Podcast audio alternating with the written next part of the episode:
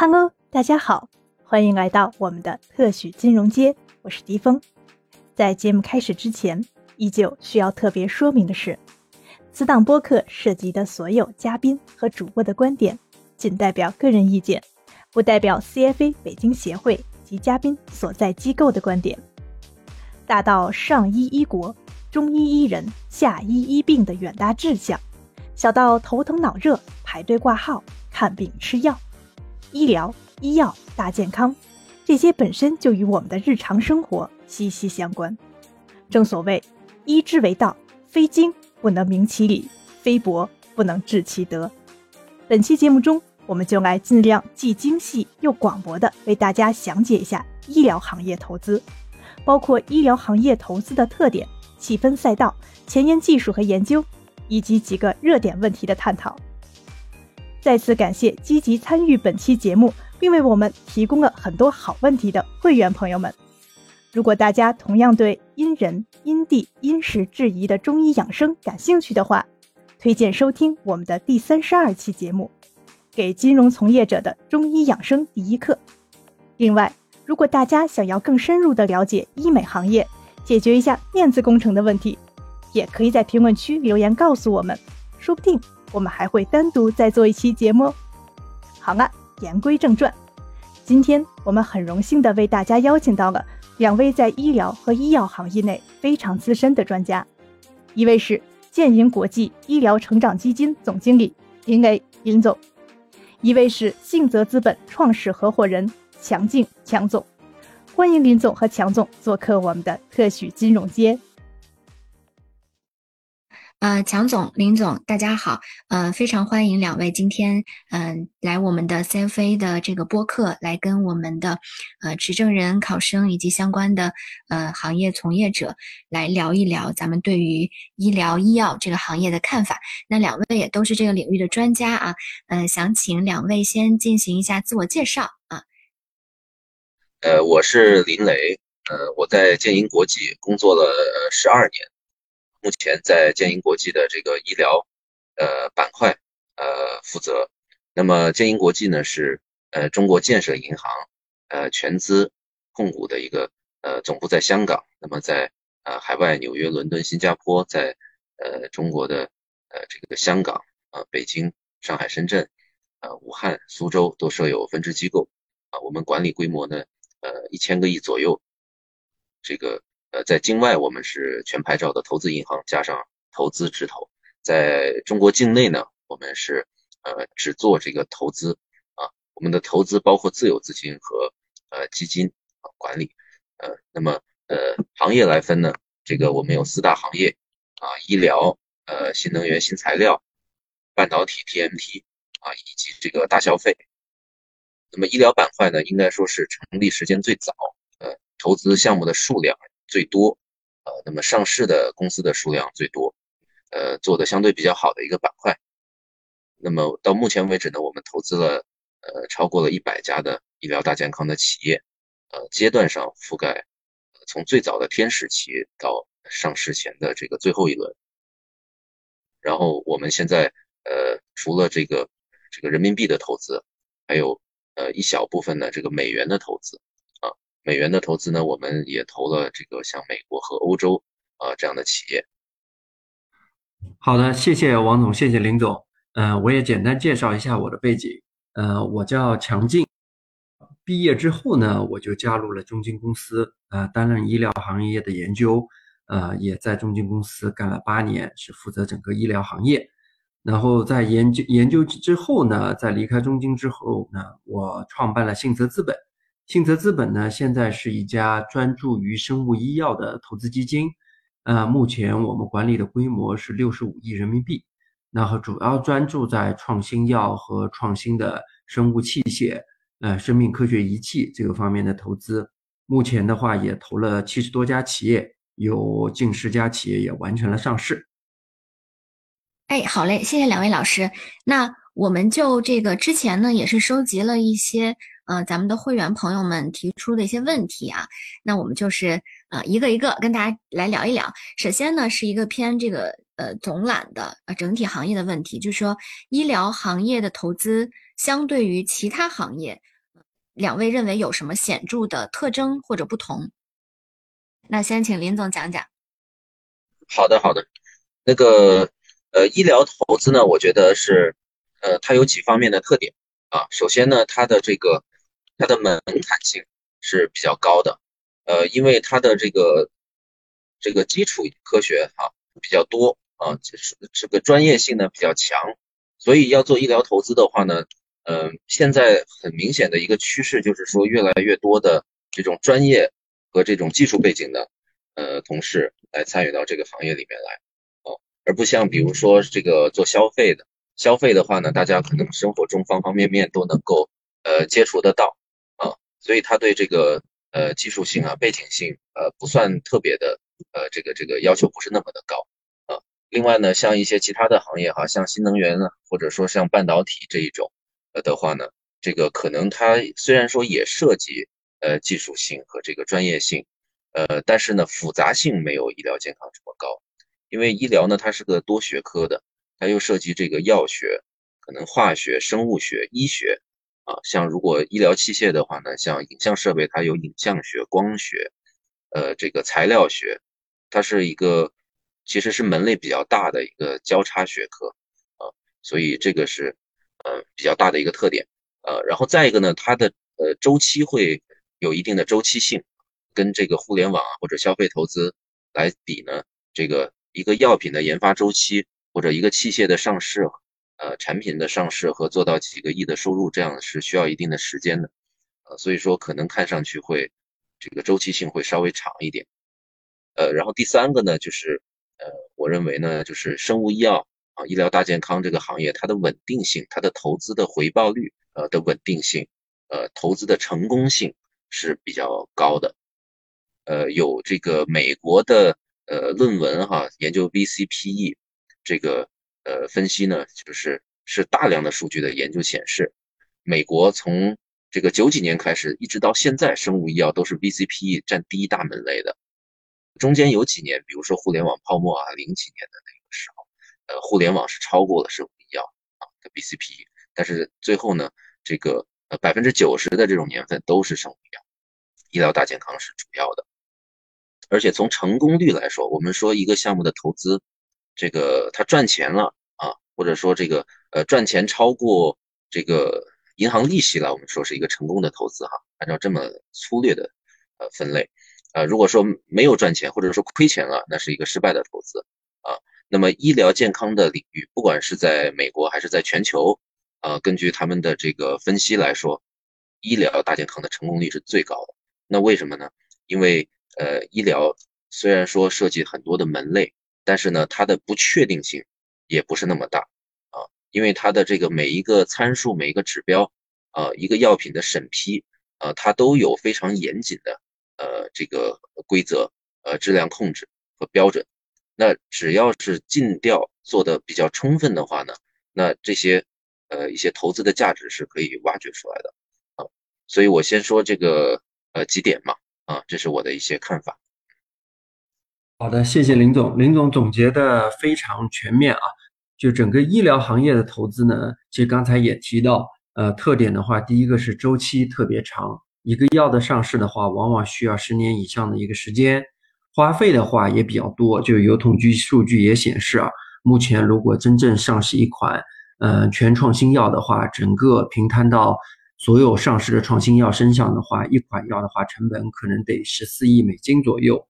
另外还有一个特点呢，就是环节特别多。刚才林总也提到了，这里面涉及到一系列的学科，而在这个细分里面呢，又涉及到更多的这个细分环节。比如说，即使药学里面，无论是药剂学、药理学，呃，其实都是一门独立的学科，都培养了无数的专业人士来从事这个方面的一个工作。所以整体而言呢，它是需要一个多环节、呃长周期，并且相互合作的一门科学。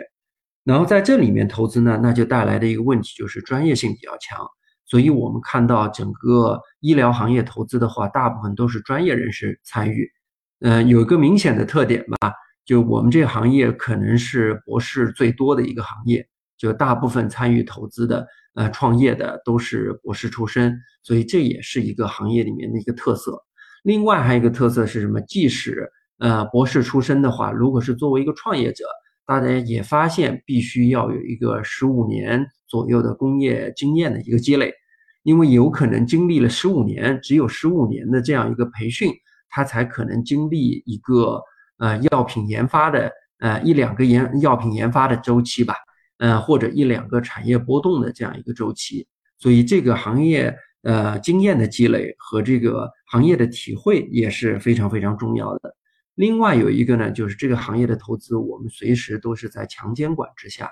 呃，药品的审批、医疗器械的审批，然后病人的诊断以及治疗方案的给出，这些的话都有呃国家的强的监管和行业协会的这样一个监管，所以在这个方向上面呢，我觉得呃更重要，大家也要注意这个呃了解各个国家的行业监管的一些特色，呃，甚至是。呃，市场医保的这样一个特色，因为各个国家报销制度的不同，也带来了整体市场空间未来很大的一个差异。所以大家也能够观察到，呃，同样类别的产品，可能在中国市场的空间和美国市场的空间存在着一个巨大的差异。比如说罕见病，所以这些方面的话，呃，也是值得重点关注的一些点。就总体而言嘛，这还是一个非常专业的，呃，细分。呃，非常多的这样一个行业，呃，大部分参与者的话，都还是医疗相关的专业人士。好的，那我想追问一一下，就是说刚才林总也讲到，就是说，呃，医疗这个行业其实它的投资的稳定性和成功率是比较高的。那其实可能还是有比较多的投资人愿意去选择这个赛道的。那呃，只要能够去了解充分，能够挖掘出，但是它有一个呃参与时候的那个价值嘛，就是这个赛道它会不会比较拥挤，或者咱们一般会在去挖掘什么样的一个性价比的时候去去参与到这个呃投资里面去啊？非常好的问题哈，就是这就其实最关键的一个点呢，就是说，呃，就是估值在你这个问题里面，从我的角度来考虑，呃，从我们投资来讲的话，肯定是收益性和这个风险性，呃，同时考虑啊。那么就是在在它确定性越大的时候，就是说它越接近商业化，可能越接近这个成药性，或者说越接近这个上市的标准啊，这块就是我们觉得一个确定性。那这块的话呢？那我们呃觉得可能会风险就小一点。那么收益性的话呢，就是呃我们觉得呃它这个市场空间有多大？它如果说一旦出来了的话呢，它是第几个出来的啊？它是不是能够全球市场还是中国市场啊？那这个它天花板在哪里？就这这两点哈。那第三点我们很重要考虑就是估值了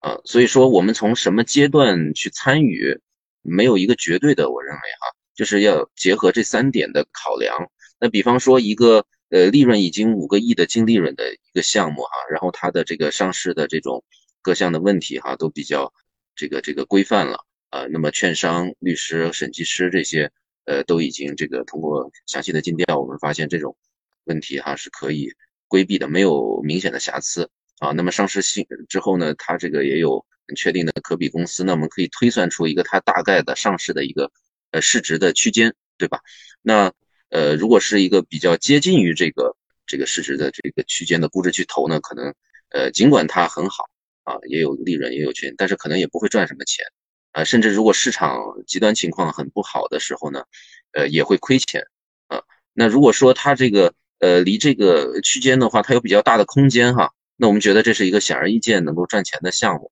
那这种阶段的项目呢，我们是肯定是希望去参与的。第二种呢，就是说在呃很早期的阶段，肯定估值会便宜很多。那我们就会看了这个，我们预测它几个里程碑。第一个里程碑，它是不是能够进入这个 IND 啊或者行检？呃，第二个里程碑，这个临床一期会怎么样？那我们就是会判断一下，呃，它这个成功的可能性多大啊？如果说我们能够判断一期、二期，呃，或者说一个里程碑、两个里程碑，呃，它未来。都能够实现啊！通过这个团队的过往经验，通过它现在的动物数据，我们如果判断它是呃成功的概率是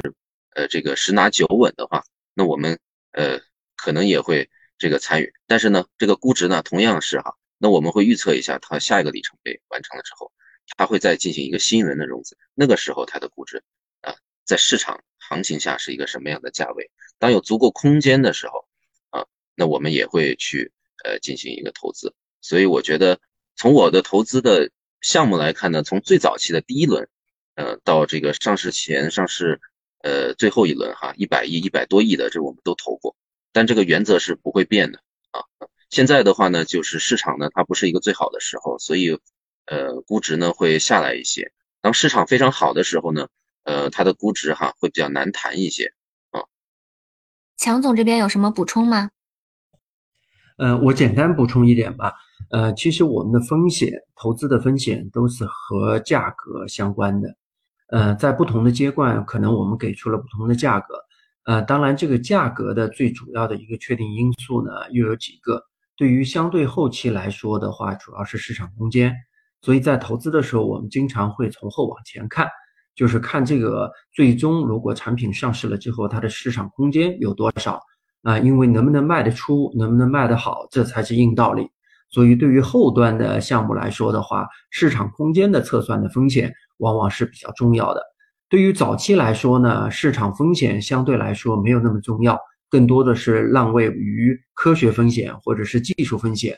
呃，在在做早期投资的时候呢，还是要确定这技术有没有壁垒，或者这个技术的成功率有多大。呃，当然很多有很多的不确定性因素在里面啊。呃，所以的话，在早期投资的时候，呃，一定要注意这个呃价格啊，包括注意技术的这个分散度啊，以及刚才林总提到了，就是我们在做早期投资的时候，一定要给这个企业未来设定一些 milestone，设定一些发展的节点或者产品开发的一个节点，呃，是不是一步一步能够达到这个节节点？呃，达到每个节点的话，风险能够有多大的释放？这个可能就需要做一些长期的设断。就总体而言的话，早期投资科学性风险的话，呃为主，呃，然后后期投资的话，市场风险为主吧。好的，好的，谢谢强总。那呃，也是结合您讲的这个，根据这个投资的呃阶段不同啊，呃，我们有一个问题也是想聊一聊，说在一级市场。呃，去投的时候和在二级市场去投有哪几个方面比较大的区别吧？嗯，还是先请林总呃谈两句。啊，好的好的。一级市场的话呢，它嗯，相比二级市场，我觉得最大的呃区别就是说，一级市场它相对比较稳定，它市场的波动哈不是那么的大啊，它只需要呃研究这个企业这个市场，呃把这个研究清楚就。也呃就够了，呃基本上，呃我们说一句话哈，我们我也经常说，就是为什么说这个，刚才我讲了，就是说从数据显示，医疗是成功的，呃概率最大的这个 VCP 的这种投资的细分行业呢，也是基于这个，一个是它的行业的条条框框，它都是那个波动是比较小的，它的标准哈，它波动性很小啊，它的这个确定性，呃如果你充分尽调的话，呃就可以得到一个。这个比较好的结果，十个项目你投下去，可能能成功八个啊。呃，做得好的那十个项目成功，可能成功九个，成功十个，可能一个都不会说亏钱。呃，是这样。那二级市场的话呢，嗯，除了一级市场的这些因素它有之外呢，呃，它还有一个是这个资金流动的问题。啊，呃，我们知道那个港股跟美股哈尤其明显。呃，像港股的话，它的波动更大，它不设涨停板，对于一些比较。流通盘比较小的股票呢，这个资金是完全能够控制这个企业的股价的，而且能控制的非常厉害啊。那么极端的这个有一句话说哈，就是说在港股啊，呃，股价的高低跟业绩是完全没有关系啊。这么说其实也没错，因为呃，当你流通盘可能有些庄家他控制了百分之九十甚至九十五、九十八以上的时候啊，那么资金的流动决定股票的涨跌。所以为什么股票呢？它有技术面的分析和基本面的分析，是吧？但是在我们呃一级市场呢，我们只有基本面的分析，这是一个。那么体现到这个结果上来看呢，呃，二级市场哈，我认为呃就是就是你的研究分析是占一半的因素，还有一半的因素决定你能不能赚钱呢？就是大势到底怎么样啊？这个当一个牛市来了的时候哈，各种因素。呃，组合在一起会形成一个牛市，呃，基本上大部分的股票都会涨，啊，对吧？然后呢，你选股啊，在这些股票里面，你肯定也会涨。当时，当一一个熊市来临的时候，比如说去年啊，去年所有的这个大部分的吧，啊，我身边的做二级市场，呃，这个赚钱的不多啊，所以这个的话呢，就可以看出来技术面或者说资金或者说市场的这个重要性。对一二级市场呢，在医疗行业的不同呢，主要可以分为两个方面吧。呃，一个的话是供给方，一个的话是购买方。供给方的话，主要是讲我们这些呃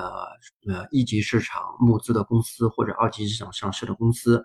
呃，其实从公司的角度来讲呢，一二级市场的不同，主要是各个企业发展阶段的不同，也就是早期和相对后期的不同。当然，现在这个。呃，这个差异化的话，在呃相度嗯相对来说的话，在缩小。为什么呢？因为无论科创板现在也可以满足，只要有二期临床企业呃二期临床的企业就可以实现上市。呃，纳斯达克和香港的话，这方面的标准也更为松一些。所以现在呢，很多公司呃原来处于一级市场的公司，现在也可以快速的实现二级的上市了。所以这个呢，呃，差距在逐步的缩小。当然，如果要说不同点的话，还是就是刚才提到的企业发展阶段不同。那不同的这个阶段呢，其实医药级市场看待这些企业的呃出发点也是不一样的。呃，我呢在中金公司的时候，主要是从事二级市场，呃，后面信泽资本的话，主要从事一级市场的投资。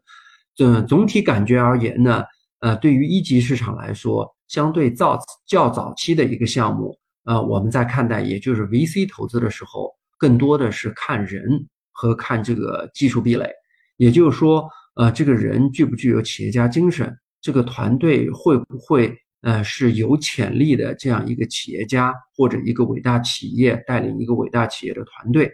然后在技术上面呢，这个技术有没有很大的一个壁垒？呃，这个壁技术的差异度怎么样？这个差异度的话，未来能不能带来显著的临床的获益？呃，这个的话，其实是在早期投资里面比较关注的问题。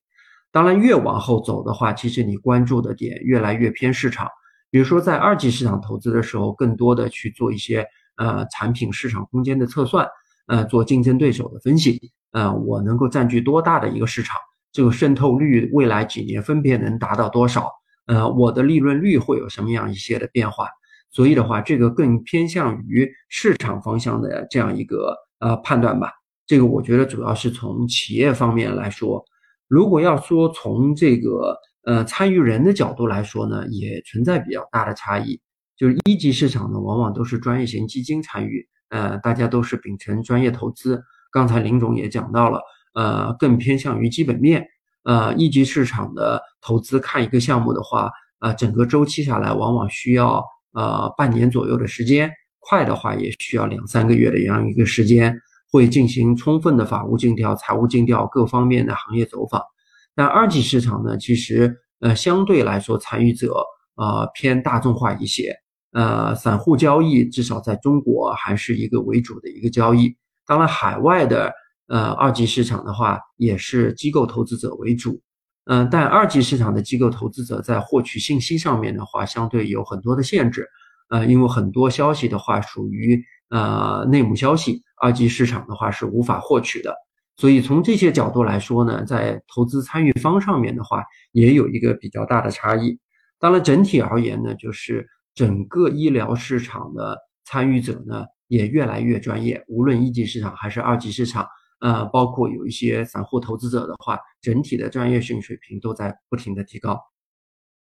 呃，那两位提到就说，呃，在二级市场投资的时候，肯定还是跟着这个市场整体的一个方向去走嘛。那呃，一来呢是能不能帮我们去回顾一下，在之前的市场表现中，呃，医疗行业它相对于市场涨跌啊，有没有一些呃特点？比如涨得多，跌得少啊，有没有一些阿尔法？然后以及呃，第二呢，就是呃，往后看啊，因为医疗也经历了之前呃，可能五六年都还是挺。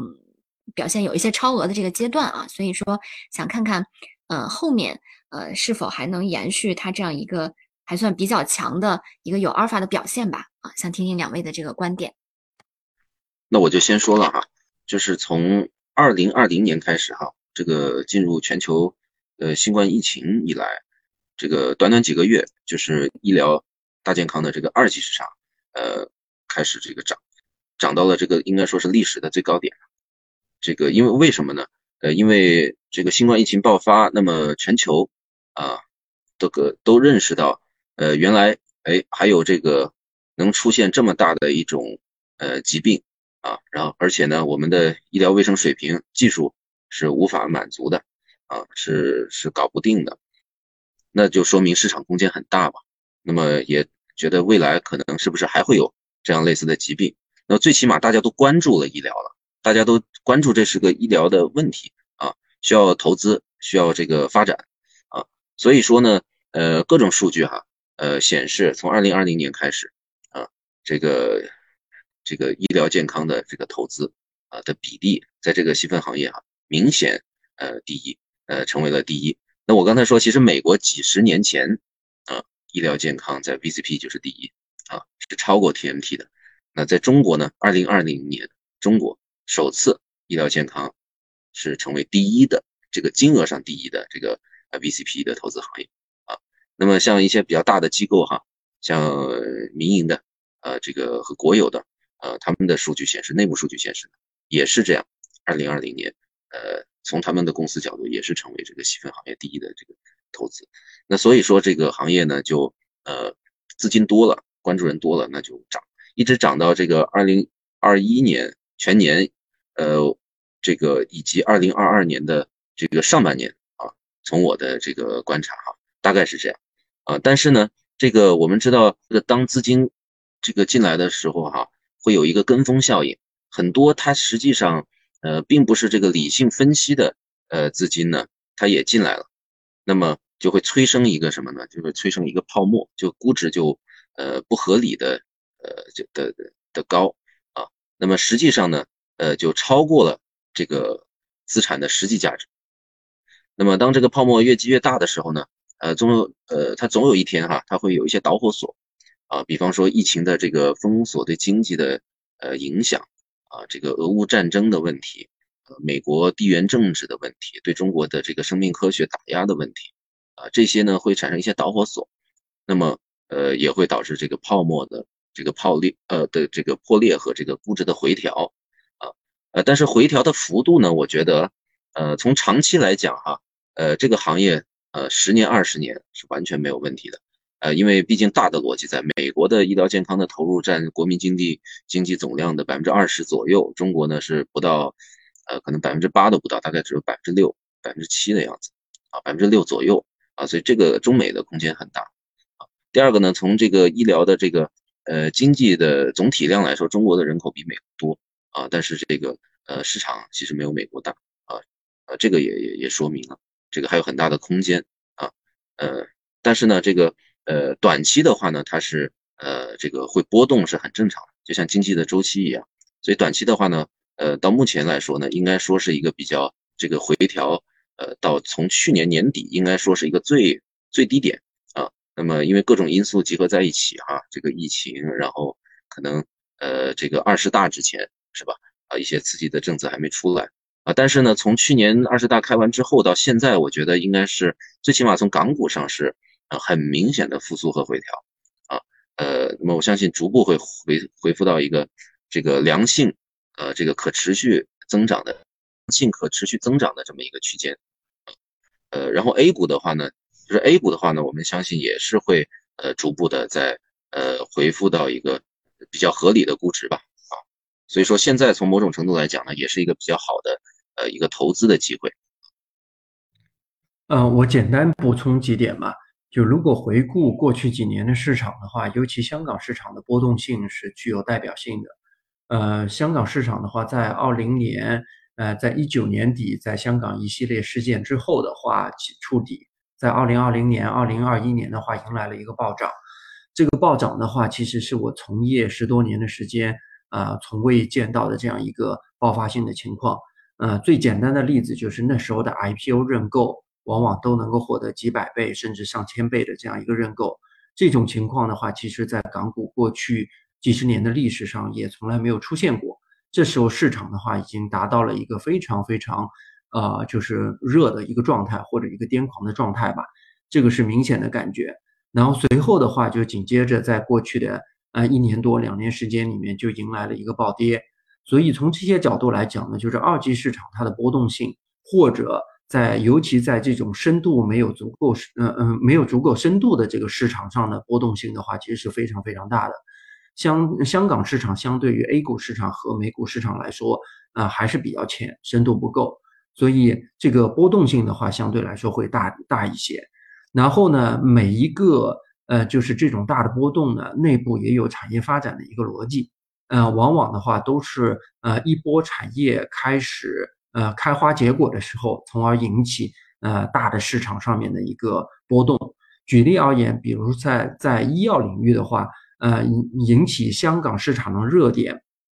并随后带来大规模下跌的，呃，这内部有一个模式，就是 in license 的模式，也就是说，呃，突然所有的投资人发现，可能是一个好的模式是什么呢？我从海外拿一个产品，在中国能够实现的快速的上市，这样多快好省，是不是能够带来一个整个呃投资效益的一个增加，或者是不是存在一些套利的空间？这个在医药里面，在港股那一波大涨上面体现的尤为明显。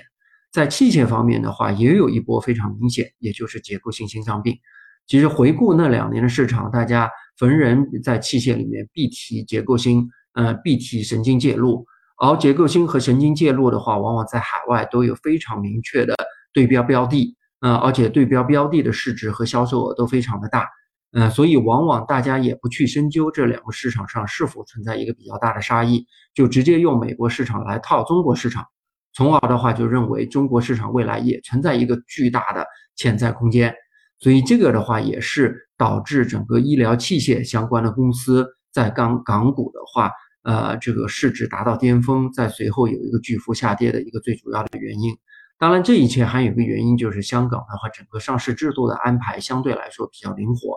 所以这个的话，其实是过去呃几年整个市场变化的一个呃一个情况和一个背后的一个逻辑吧。如果总体而言呢，其实这个市场上面二级市场呢，呃，往往对于热点的追逐性会更为强一些，因为一级市场的参与者没有二级市场那么多，流动性也没有二级市场那么好，就大家在投资的时候更多的关注的是产业发展的逻辑。呃，而二级市场呢，除了关注产业发展逻辑之外的话，对于短期的一些行业热点，嗯，也是呃，就是有很大的一个追逐效应。呃，最简单的而言，比如说刚才林总提到了疫情之后的话，存在一波暴涨，就是二零二零年初，其实医疗行业的话，往往存在一种丧事喜作的现象，就是出现呃大的疫情啊，或者无论之前的流感。啊，包括呃超级耐药菌的流行等这一切的话，都会带来呃一系列的这样一个投资机会。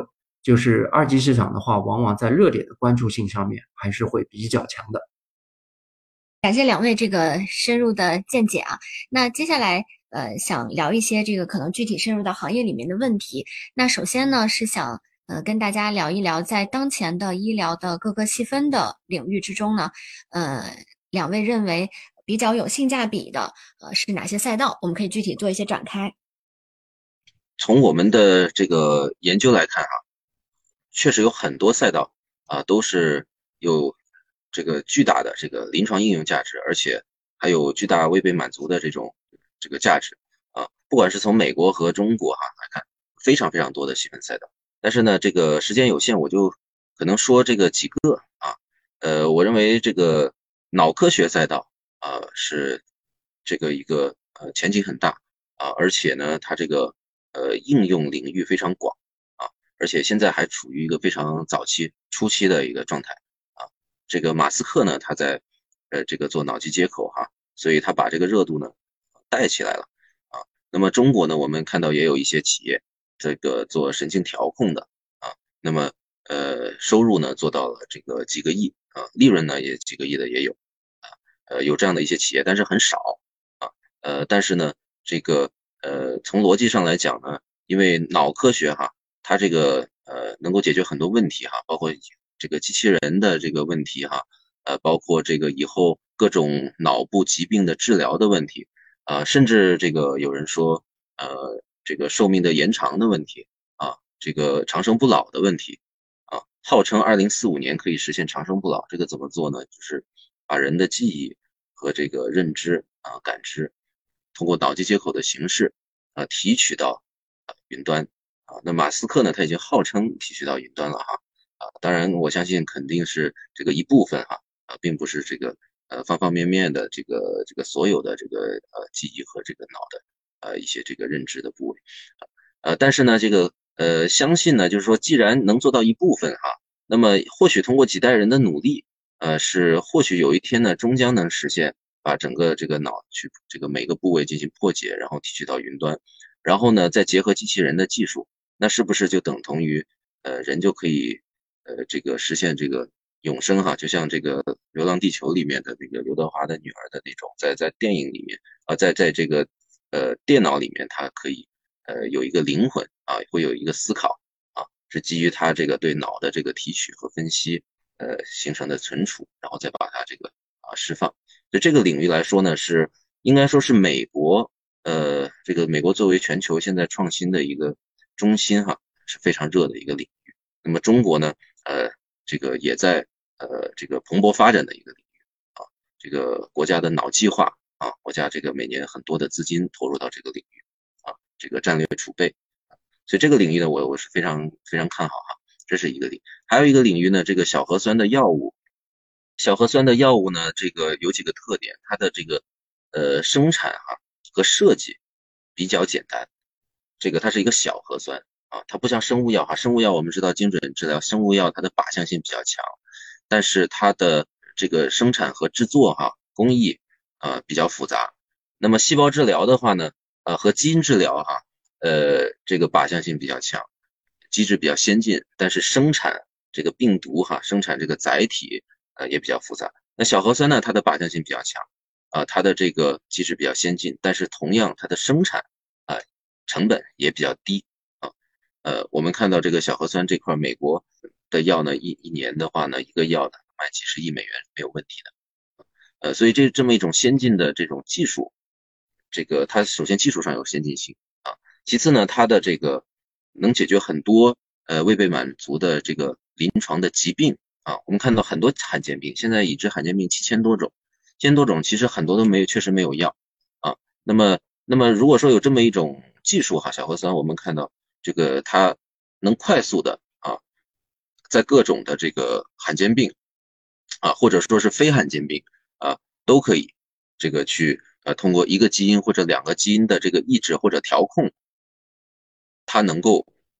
很好的治疗这样的疾病，那这个呃领域呢也是非非常大的。那我们呃具体的呢也在关注有一些罕见病，全世界都没有药。那么那么多患者呢，不管是美国、中国，他都非常痛苦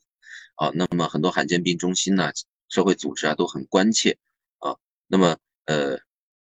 这种药的这种诞生哈，它会直接的能够呃延长这一类患者的生命。所以在美国。呃，是这个有从医保的角度、审批的角度是支持很大的啊。强劲总刚才也提到了这个中美之间罕见病体系的这个差异啊，但是呢，呃，尽管说中国呃现在罕见病这块啊可能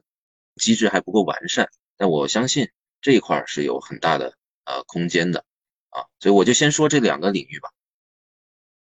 嗯，我从呃我谈谈呃我的这边的看法吧，呃，就是整个呃领域的话，创新药。和创新医疗器械的话，具体的细分赛道还是有很多值得关注的点的。嗯，就比如而言吧，在创新药领域的话，呃，目前比较有前途的，包括大分子、小分子偶联药物。呃，刚才林总提到的小核酸，嗯，小核酸，我相信未来是一定超千亿市场规模的这样一个细分赛道。啊，还有基因编辑，呃，当然目前主要集中于罕见病啊，还有基因，呃，基因治疗。等各个领域吧，我觉得都是具有非常大的潜在空间的这样一些领域吧。然后在医疗器械领域的话，就涉及到一些有源类的产品，就是有能量源的产品，呃，尤其是高端生命科学仪器的制造，我觉得在这些细分领域的话，都有比较大的一个机会。然后这个产业的发展机会呢，其实是有背后的一个逻辑，呃，就简单的拿医药行业来讲。呃，我们呃，我自己判断呢，现在是进入到这些呃细分赛道的技术平台布局的最好的时机了。呃，刚才林总提到的，无论是脑机接口，无论是小核酸，呃，其实在过去的两年，我们也布局了一系列的公司，啊，或者甚至是孵化投资了一系列的公司。然后为什么我们认为会这个方向上会存在机会啊？也就是说，中国如果呃我们梳理过去十年整个中心呃中国创新药的发展史，呃就按照十年来计算吧，因为真正的整个创新药起步的元年可能是在一零年一一年左右，呃信达在一一年成立，呃军石在一二年成立，呃等一批公司的话，其实是在呃二零一零年左右这个时间段成立的。一直到二零一八年左右呢，大家关注的重点还是产品，呃，也就总结而言呢，就是大家在做的一类的事情是大产品的中国化，也就是说，海外已经验证的一些确定性的大靶点的中国化。当然，这里面包括一些 PD-1 啊、BTK 啊、EGF 啊等这一系列大的靶大的靶点，呃，能不能最快的速度把它在中国进行产业化、呃市场化，这个是。过去的几年里面，第一阶段的呃主题，第二阶段的主题呢，我觉得也就是从一九年底或者从二零二零年开始，大家开始关注这些细分的赛道，呃，尤其一些拥有平台技术的细分赛道，呃，这里面就包括刚才林总提到的小核酸，嗯，小核酸的话，相当相信是成为一个巨大的一个市场啊，呃，这个领域呢，大家也布局了一系列的公司，呃，当然包括其他的新兴技术领域。呃，未来几年呢，我觉得整个一级市场的话，一个投资主题还是围绕着细分赛道的技术平台来进行布局。当然，如果从特别长远的时期来看的话，呃，可能未来还是集中在新靶点的发现，呃，包括完全创新的技术平台的这样一个研发和构建上面。当然，从目前来说的话，大家还是聚焦在一些大技术平台的中国化角度上面。也就是说，这些技术平台在海外已经拥有一些验证性数据，在中国我们能能不能快速的把它在中国市场实现？这个的话是，呃，我觉得细分赛道的话是关注的一个重点。然后器械领域呢，刚才也其实上一个问题的时候也简单提到了，呃，第一波机会其实都是大耗材的中国化，啊，就是逢人必谈结构心脏病，啊，然后逢人必谈神经介入。呃，我相信这一波机会呢，尤其在早期投资啊，已经走过了。当然，后期投资还有很多的机会啊，能不能诞生一些龙头公司啊，甚至是整合整个行业的公司，我相信还有很多后端投资的一个机会。从早期产业技术布局的角度来说的话，接下来就是有源的这些设备了。呃，尤其是在这个中美大环境背景之下的话。能不能形成高端的生命科学仪器的进口替代，啊，甚至研发这一块的话，是不是能够存在一些突破？这些细分赛道的话，我觉得也是值得重点呃布局的。呃，举例而言，比如说像 CT 的球管，呃，目前近百分之百的球款还是要靠呃海外那几家公司的进口。未来中国是不是有中国自己的民营企业，呃，能够完成进口替代？这也是非常重要的一些点。包括质谱啊，目前也基本上是全靠进口，所以我觉得在高端生命科学仪器的制造这个各个细分赛道上面的话，也存在一个呃非常显著的机会。嗯，感谢两位。那也想再请教一下，就是呃咱们提到的这几个呃认为比较后续有前景的，像脑科学呀、这个小核酸药物啊，包括咱们一些高端生命仪器，它现在呃行业的一个大致的格局是什么样的？竞争环境是如何的？这里我简单可以说一下，就是这几个领域呢，呃，都是脑科学和小核酸哈，尤其是是美国呢，它也在。呃，对于美国来说，它都不是一个很成熟的这个呃技术的这个这个完善程度哈。举个例子，脑科学呢，它主要是在这个就是商业化的程程度来讲哈，呃，它是对于某一种疾病啊呃，那么有几种疾病已经获得了这个医疗器械注册证，正在商业化了。比如说这个呃帕金森，还有这个癫痫这两种疾病啊，它是通过这个这个植入这个脑机。的这种呃电极的方式去刺激啊，那么改变电信号，那么个调控这个神经元呃使之恢复正常啊，那这块呢是卖了几个亿的美金。那么它们的原理呢，就是说刺激某一个部位的这个呃脑皮层。但是呢，我们知道疾病哈跟脑跟神经相关的这个疾病非常非常多啊，成百上千种。那么这个只是现在拿到证呢，只有说这个几种个位数啊，所以这个呢，你可想而知，这个格局是非常非常空间很大啊。那像马斯克呢，还有这个有一些公司哈，像这个呃前沿的一些脑机接口公司，呃，他们都还在呃临床或者临床前的这种阶段，大部分的公司都在这种也是非常早期的阶段。他们做的这个早期，因为他们想做的事情就比较复杂，他们想通过这种意念哈，就是脑电的活动去，呃，能够呃调控这个机械臂的动作，或者能够调控一些机器人，或者能够打字啊，这种呢，那也是非常早。现在能够够做到的话呢，就是能够打出一些简单的字啊，呃，但是呢，它还是要有一个准确性的问题啊，可能不是那么的准确。啊，逐步趋于这个非常准确啊，这样的。那中国的话呢，这个呃，相比美国呢，就呃肯定还是落后一些哈。那目前在呃这个获证的这个公司哈，也是呃有两三家，但是真正商业化呢，能够做的比较规模化的呢，呃，其实就是只有那么一两家啊，呃，其他的呢就是非常或者说产品拿证了，这个呃因为这个差异性不大啊，没有卖的很好。这是我的一个理解哈，像小核酸的话呢，这个在美国哈已经有这个收入超过这个呃二十亿美元的呃这种产品了，但是产品的数量呢总体来说还是不多的，这个上市的产品呢不超过呃十个啊，在中国的话呢，呃小核酸药批准的呢应该说还没有啊，都在这个临床的研发的阶段，所以说竞争的格局呢可能就是研发的进程。那么大部分的研发的竞争呢，可能也都在模仿啊，美国已经相对呃成熟，已经上市，这样研发的风险小一点的啊，这样的技术路线，呃，大概是这样啊。总体而言呢，都是在一个比较呃比较早期啊，还有巨大的空间啊这样的一个阶段。呃，在生命科学领域呢，目前的整个呃发展阶段的话，还处在一个呃进口替代。呃，刚开始的这样一个阶段吧，也就涉及到很多生命科学高端仪器的话，大部分目前，呃，几几乎近百分之百的话还是全进口。那包括刚才提到的球管、质谱、超高速呃超高速离心机等各个方面吧。所以未来还有潜呃非常大的一个潜在空间。当然，从目前研发企业进展的状况来说的话，已经有一些初步的产品出现了。呃，这个领域相对来说比较复杂，因为涉及到医学、物理学、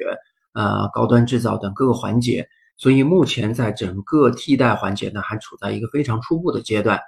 嗯，有一个方向上面的话，啊，往往大家不会立即去进行医疗产业的这样一个替代，可能是先替替代相关的设备，在环保等其他监管不是特别严格领域的这些啊方向上，先实现一部分进口替代。随后的话，再往这个医疗方向上面去走。就总体而言的话，整个竞争格局还处在中国企业还处在特别初步的这样一个阶段吧。未来的空间还是比较广阔的。嗯，那除了两位提到的这些，嗯，当前就是空间很大，然后还处在比较早期的，呃，这种细分行业，有没有哪些赛道是相对成熟？然后像我们一些 会员，可能自己也是呃做一些这个个人投资啊，有没有他们能够去参考的一些在呃 A 股市场上就已经比较成熟一些，能选择的有前景的这个方向呀？呃，其实 A 股的上市公司的话呢。大部分哈，他们都是这个呃有收入有利润的啊。那像创新药的话呢，这个呃或者创新的器械哈，没有收入的，现在科创板上有一些啊，可能这些呢呃更能代表呃一些这个研发的方向啊，这个呃这个前沿的趋势。呃，在 A 股上市公司呢，他们这个积累了很多这个通过传统的这个仿制药哈，大部分都是仿制药和这个仿制的这个医疗器械为主。呃，积累的这个财富进行的这个 A 股上市呢，有很多也在呃谋求这个创新啊，比如说像像恒瑞啊这种，像这个迈瑞啊这种这个医疗器械里面比较大的公司，这是细分领域有很多，我觉得还是这个逻辑是不呃这个是是是一样的，就是说他在做的这个领域哈，呃是一个有成长性的，市场够大啊，而且呢这个呃差异化的竞争它有这个优势。那么它的，我觉得投资价值呢，应该就会就会就会有啊。那具体的股票呢，我也不好说，但是我觉得像几个领域吧，一个是这个创新的这种呃呃药或者创新的疫苗，我们看到呃一些疫苗的公司，它的市值都没有说很低的哈。那为什么呢？因为疫苗它比较门槛比较高，而且疫苗是健康人打的啊。你得一个病的话呢，你你去做这个治疗。啊，对吧？但是得病的人毕竟是少数哈，你肿瘤金额再大的得肿瘤的人少数，但是疫苗的话是健康人打，所以这个市场是非常大的啊。呃，比如说创新的疫苗，呃，那么还有呢，就是说这种创新的这种大的品种，这个生物药啊，肿瘤药。那么像这个嗯医疗器械领域呢，呃，我相信也是这个从我的角度来说哈，包括诊断试剂，诊断试剂呢很多呃公司呢他们呃这个做了一些这个早筛的呃产品。呃呃，针对某一种细分的呃这个适应症哈，它能很准确的检测出来这个有好的这个诊断这个结果哈，呃产品的这个使用性啊、依从性啊也非常好，获得一个很高的毛利，百分之九十以上的毛利。那这种公司呢，我们觉得也也非常好啊。呃，但是来说呢，就是说大部分的，你是说 A 股公司哈，它还是这个短期内或者说短期几年内，它大部分的业绩哈，或者说这个市场对它的这个估值。可能还是基于它的这个呃已经有的这个呃产品产生的这种价值啊，所以可能的话，这个从一级市场来说，我们更多的才能看到更多的这种创新性的啊这种技术和产品。对我补充一下，呃，其实不同的细分行业在各个阶段的话都会有这个机会，呃，就对于个人投资者来说的话，主要针对于二级市场。其实二级市场现在呃小分子创新药的公司，大分子创新药。呃，然后高端的一些医疗器械等公司的话，都还存在着一定的机会。这主要还是要进行一些个股的分析吧，就看看在未来的整个呃产品研发的进展、市场销售的这样一个增长上面的话，是不是能够支撑这样一个估值？呃，而当这个市场环境处于比较整体资本市场环境处于低点的时候，其实也是往往大家比较好的一个介入时机吧。感谢两位。那接下来想聊一些关于这个呃政策上的一些焦点啊，一个是呃集采问题啊，因为呃这个可能对于整个的药企的影响也比较大，所以想听两位帮我们复复盘啊，聊一聊集采的前世今生和对后面的一些呃判断吧。集采的问题哈，这个就是说现在谈到医疗健康行业，这个肯定绕不开哪一个板块。这个说要集采了，那马上就是这个跌停板啊，呃，然后呢，大家都觉得这个行业可能说，可能以后会比较难。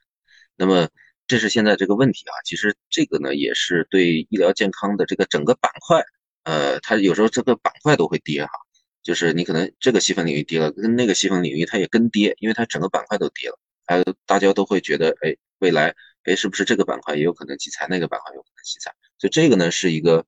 呃，确实是一个很重要的问题，但是呢，实际上哈，我认为哈，现在的集采跟最刚始的刚开始的集采还不太一样。刚开始呢，可能是这个三四年前最刚开始的集，它的降价的幅度是非常大的啊，降价的幅度在百分之九十几都有，百分之八十几都有啊。呃，那个时候呢是这个有几个背景哈，一个主要的呢就是说这个大部分都是医保的产品嘛啊，那么医保的这个费用哈，实际上是有压力的。没，就是说没那么多钱，那么国家就成立这个，呃，医保局去管控这个问题。哎，怎么样把这个呃医保的这个费用哈，这个呃有效率的使用？那医保局呢，它它从这个角度出发，那它肯定是就是降价，呃，但是呢，这个具体的机制它也有一些问题。比如说它集采的话，原来就是说可能就一家两家，那那大家都拼了命的，就是说你不进集采，好像就是说你就这个产品要从。呃，中国市场就基本上要消失了，所以大家拼了命降价，那降到这个成本价基本上，啊，而且呢，有些人想，我甚至可能低于成本价，那我以后先把市场占住，然后我再想办法做一些这个呃带动性的销售这个样子，啊，但现在其实好很多了。我想说的是，现在这个问题好很多，就是现在的集采呢，我们看到很多它的降价幅度就没有那么大了，而且入围的厂家呢也更多了一些，啊，三四家、四五家这种都有。其实这个我相信可能是，呃，这个市场反馈也有哈，这个国家相关部门意识到也有，你降价太厉害，其实是不利于这个创新，不利于行业的发展，那就是大家进入这个行业没有动力了，那谁去研发这些好的产品呢？对不对？那你说不集采的产品，对吧？呃，那毕竟是小部分嘛，啊，所以说现在呢，我认为的一个观点就是说，呃，不要说一看到集采了，就说这个行业或者这个细分行业就怎么样了，肯定不行了，呃，其实并不是这样。现在对于有一些这个企业来说，哈，这个集采对于他来说可能是好事，啊，因为他凭借自己自身的这个产品的这个差异化的竞争，呃，优势，然后他进入了这个集采。对于尤其是对于中国的企业，哈，啊，对于尤其是对于一些可能市场份额在百分之九十都是外资的这种细分行业，那可能对于中国企业它是好事，啊，他进入这个市场获得了很大的量，然而价格的幅度呢下降并没有那么大的时候，啊，实际上是一个是利好。所以我们看到最近的有一些集采哈，这个呃股股价是跌，但是过一段时间呢又涨回来了，甚甚至呃涨得更高啊。所以说我觉得现在以后集采常态化，大家呃不要把集采当成一个是负面的呃情况去分析，呃我觉得应该是这样的去合理看待这个事情。呃是的，我完全同意林总的观点啊，林总刚才整理的都比较清晰了。呃，其实集采的目的呢，它主要是保基本。呃，针对一些基础用药上面或者基础的医疗器械，呃，进行一个价格的一个管控。嗯，其实降价呢是整个医疗行业的一个大的趋势，因为产品呃从上市的话，随着它逐步步入到创呃，尤其从创新药呃步入到仿制药阶段的时候，面临一个降价甚至一个大幅的降价，我觉得这也是这个行业自然的一个发展规律。呃，当然，嗯，从整个节奏上面来说，刚才林林总也提到，就整个集采的话，也有它内部的变化。从目前来说的话，我觉得未来的集采会越来越趋于理性，嗯，趋于给呃这个招标企业的吧，或者中标企业的话，留以一定的这样一个利润空间。呃，在实现保基本的同时的话，也能够促进创新的这样一个成长。啊，我觉得这个也是未来整体的一个呃一个趋势吧。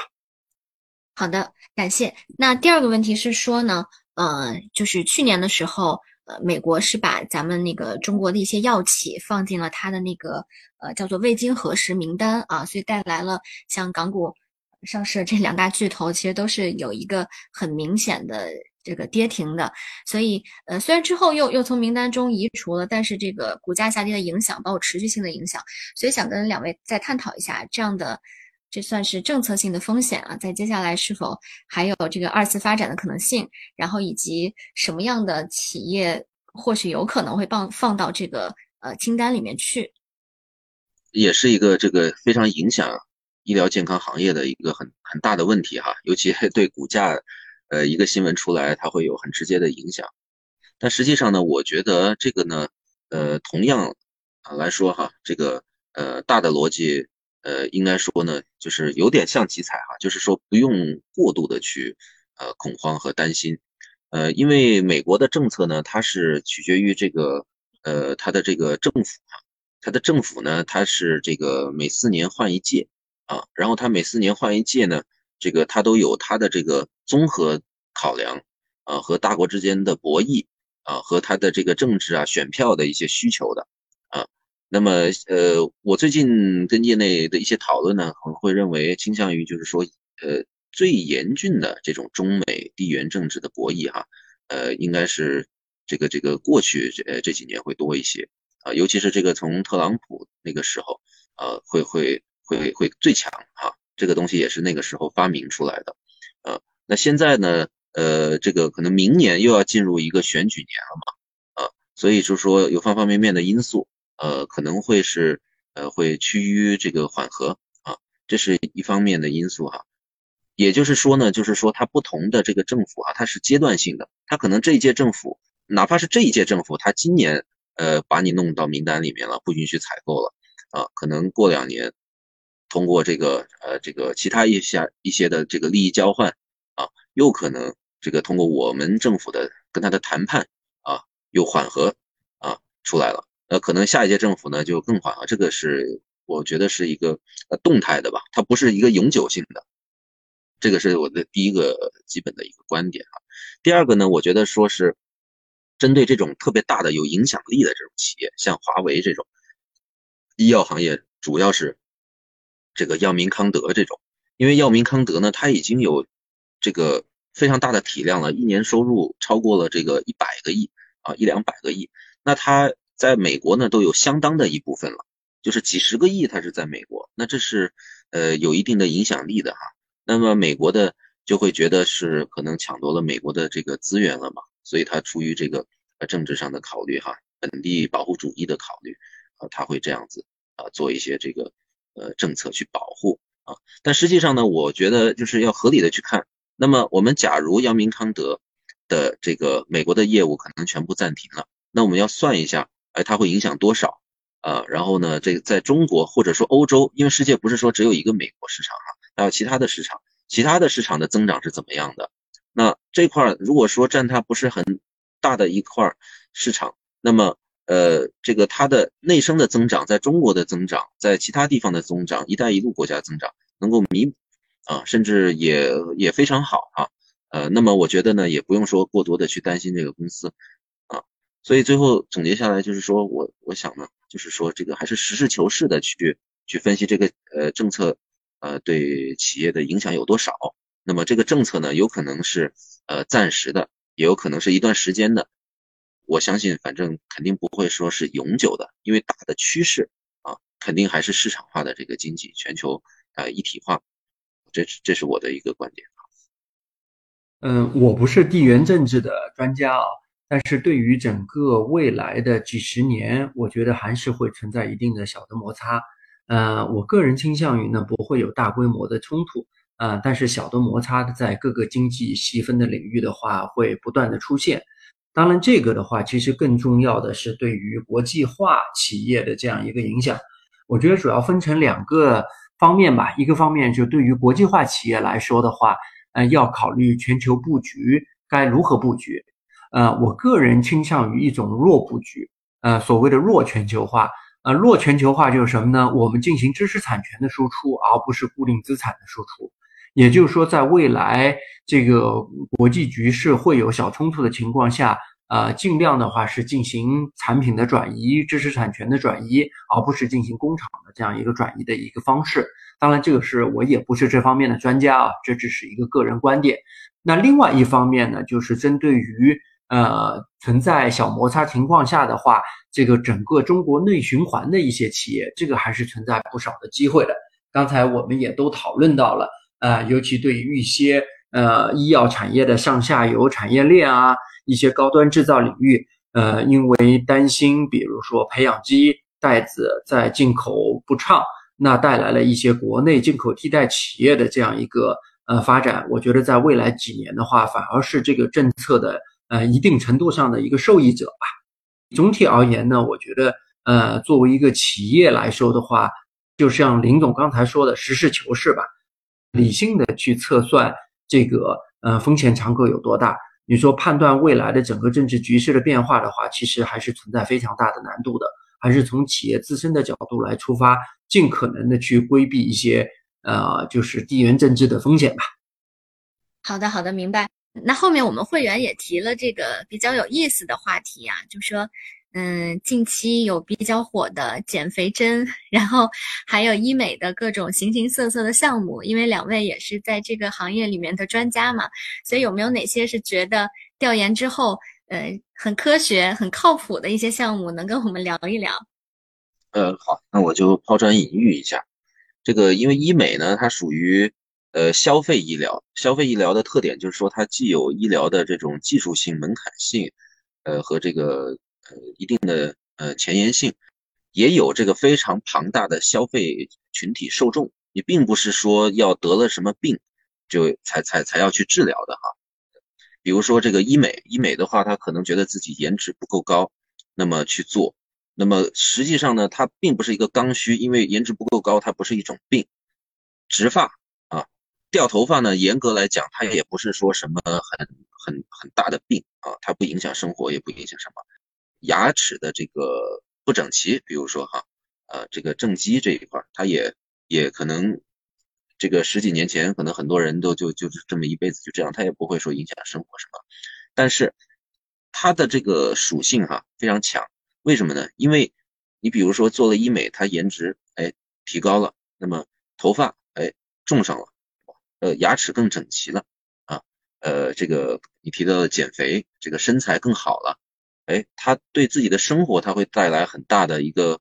呃更强的社交属性啊，可能受欢迎程度更高了，是吧？自己更自信了，他带来的这个价值是反而是非常巨大的啊，而且呢，它有很强的粘性啊。我们发现医美和消费医疗非常强的粘性，做医美的人，哎，他有改善了，他就一直做下去啊，所以这个市场的话是非常庞大的啊。一个暑假，一个同学，对吧？他他做了一个暑假回来变漂亮了，哎，他同班同学一问，哎，怎么回事？他说在哪做做做，全班都去做，啊，就就是这样的一个，呃，人群大，然后这个呃粘性强，啊，市场大这么一个情况，所以这块呢，我们是非常呃关注的，啊，我觉得有几方面都是有潜力的市场，呃，一个呢就是说你说的这个减肥的这一块，其实斯美格鲁肽这个产品啊，它现在从去年的销售来讲。已经接近了我们肿瘤药现在最大的产品 PD One 啊，一个是一百四十亿，那么斯美格还有一百亿啊，它上市还才这个呃刚上市一两年，那么可能肯定是会超过这个 PD One 啊，这个减肥的这个领域，因为它效果好啊，做出了好的产品，只要做出了好的产品，它就在这么庞大一个市场领域，它就能够做到这么大的销量。呃，巨子生物啊，它这个。也属于消费医疗，也属于这个整形后整形这个基本上哈，公立医院也好，私立医院也好，呃，做了一些微整形的或者这个动了哪里的，打过针的，给的面膜基本上都是用巨子生物的产品，所以它的利润哈能够做到这个八个亿、十个亿，在香港上市四五百亿的市值啊这一块。那么植发的话呢，那个像雍和医疗啊，我们去调研的时候发现这个生意其实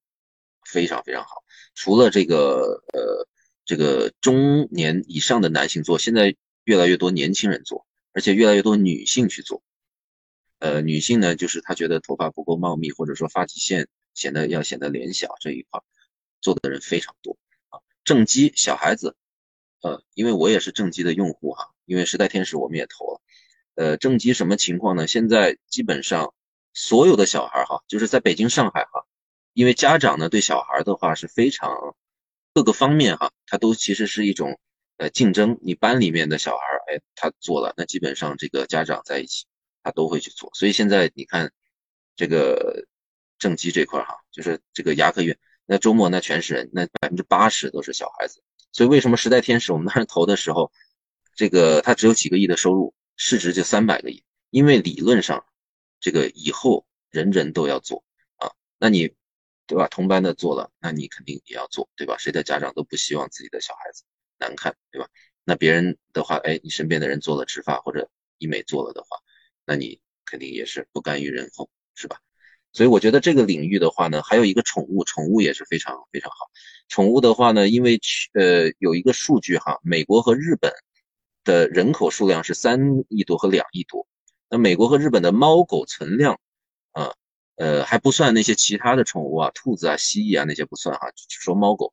啊。美国和日本是三亿多和两亿，跟人的比例是一比一。那在中国的话呢，十四亿人口，猫狗存量是一个亿，一比十四，所以这个也是潜力也非常大。所以我们在这个领域也也也也是重点布局的。对，对于医美这个领域的话，其实也，我个人研究的不多，可能个人唯一关注的就是植发了。我相信这个会有一个非常大的市场，呃，包括刚才林总提到的减肥，呃，斯美格鲁肽的话，确实销量非常不错，身边也有很多朋友在用，所以这个整个医呃医美这个行业呢，我觉得未来的市场空间是巨大的，呃，当然在分析这个市场的时候，其实会带来一些新的挑战，除了严肃医疗需要具备的一些素质之外的话，啊，投资人员还必须对于整个消费领域。啊，包括心态的把握、趋势的流行等各个方向上面的话，有一些比较深刻的理解，这也就对整个医疗行业的投资人的话提出了更高的要求吧。因为这毕竟相当于一个消费和医疗相结合的一个行业，呃，所以在这个方向上面呢，呃，从我个人的角度或者基金的角度，我们也在积极的关注啊。无论刚才提到的，呃，就是林总提的比较全面啊，就是减肥啊。啊，严肃的一些医美啊啊，包括像宠物啊啊，甚至宠物疾病的一些相关的检测啊，呃，这些方向上面的话，我觉得未来都存在巨大的这样一个空间。嗯，除了治病救人，还是大家心生希望，呃，生活质量生活的变得越来越高嘛。所以我相信这样一个追求的话，也是这个呃巨大市场空间背后的一个呃一个理由吧。呃，我就补充这些，谢谢。看看两位老师还有没有什么想要跟我们再多聊两句的，咱们没有谈到的话题呀？